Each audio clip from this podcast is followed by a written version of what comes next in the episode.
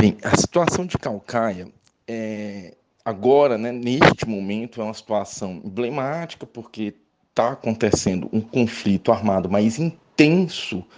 é, nos territórios, sobretudo é, em determinados bairros de Calcaia,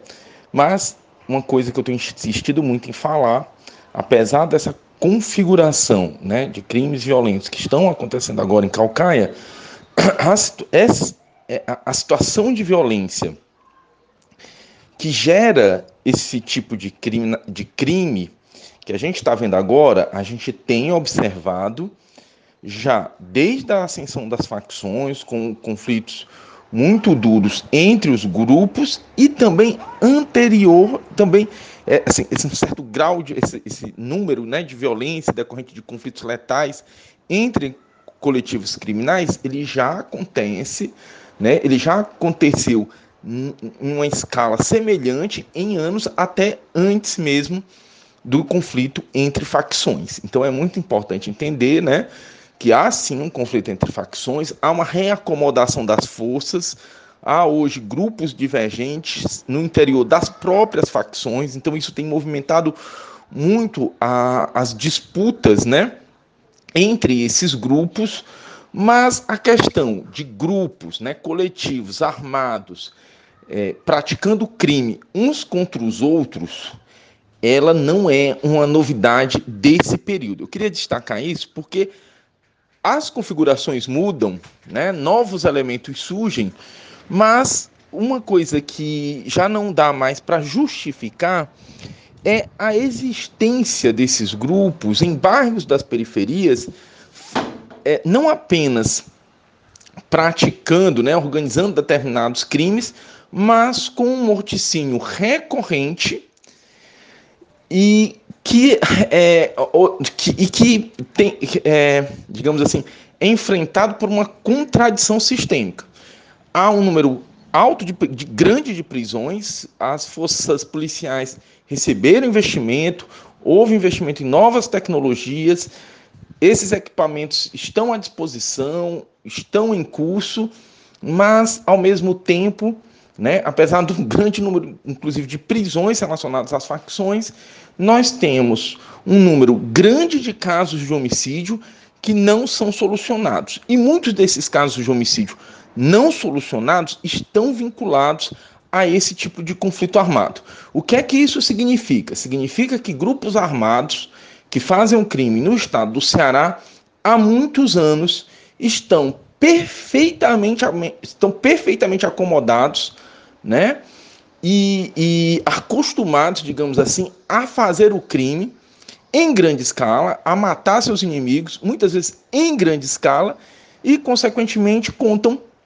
com a impunidade na medida em que nós temos índices baixíssimos de resolução de homicídios. Então, não adianta você ter um trabalho ostensivo quando todo o sistema né, de inquérito policial, responsabilidade da nossa Polícia Civil, o, o, a acolhida desses processos na promotoria e depois o fim desses processos, a solução desses processos no sistema de justiça, quando essas demais é, instâncias não funcionam, não vai adiantar eu apenas esperar que é, um determinado aparato de segurança vai conseguir conter esse tipo de criminalidade. Não, ela acontece, ela é preparada, é planejada, são várias situações onde esses conflitos explodem. Hoje é Calcaia, amanhã pode ser em qualquer outro município do estado do Ceará. E quando você não tem um sistema, né, uma, uma, uma, um plano estratégico com múltiplas instâncias de segurança e justiça comprometidas com resolução de homicídios, com aumentar um percentual né, de, de, de apuração e responsabilização por homicídios. Enquanto isso realmente não for um compromisso, né, não apenas do governo do Estado, mas também do Ministério Público, da, do sistema de justiça, enquanto isso não for realmente um compromisso, e nós não tivemos as condições ali, sobretudo é, uma polícia civil preparada para apurar, investigar e qualificar os seus inquéritos policiais, enquanto a gente não tiver essas condições, a tendência é que a gente observe este cenário que agora é emblemático em Calcaia, se repetir em, outros, em outras áreas de Fortaleza ou em outras cidades do interior do estado. Não é mais uma situação que possa ser tratada como algo que não é conhecido, é bastante conhecido. O conflito entre esses grupos armados, é, eles têm casos, né? Eles eclodem de diferentes maneiras, em diferentes territórios, eles vão continuar acontecendo na medida em que eu não tenho um, um, um enfrentamento estratégico, na medida que eu não tenho uma estratégia, né? De enfrentamento que envolva como eu disse, né, várias instâncias e que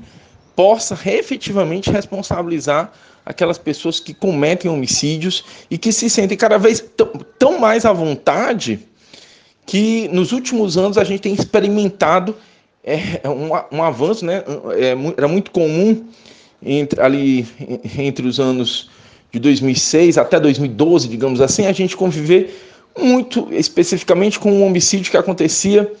é, com um pistoleiro na moto, né? E, e, era um crime. E depois o outro grupo se vingava e hoje é, eles se sentem tão à vontade que a gente tem passou a conviver quase que com uma certa naturalidade com chacinas, né? Então, desde o advento das facções, houve um aprimoramento, né? Dos, dos, dos assassinatos, das armas colocadas é, à disposição de pessoas que fazem crime. E, consequentemente, a gente passou a ver um maior número de chacinas, um maior número de ocorrências que vitimam milhares de já milhares né, de pessoas no estado do Ceará. E realmente é, é muito difícil, é uma situação muito difícil porque não se vê no curto prazo, né, apesar de todos os esforços alegados pelo poder público, não se vê uma mudança é, estratégica, uma mudança profunda em que a gente realmente possa acreditar que vai essa situação vai, vai mudar no curto prazo.